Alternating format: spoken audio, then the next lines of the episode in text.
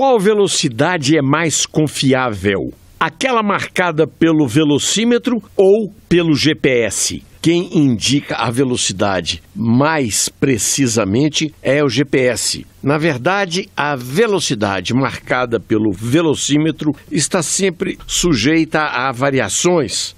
E, aliás, pode saber que o ponteiro ali no painel sempre marca um bocadinho a mais do que a velocidade real. Então, se o automóvel está rodando a 100 km por hora, o erro admissível do velocímetro é de até 5%. É um percentual que varia.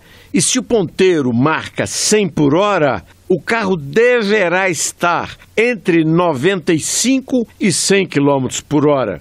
Porém, ele não marca para mais. Quase sempre a distorção é para menos.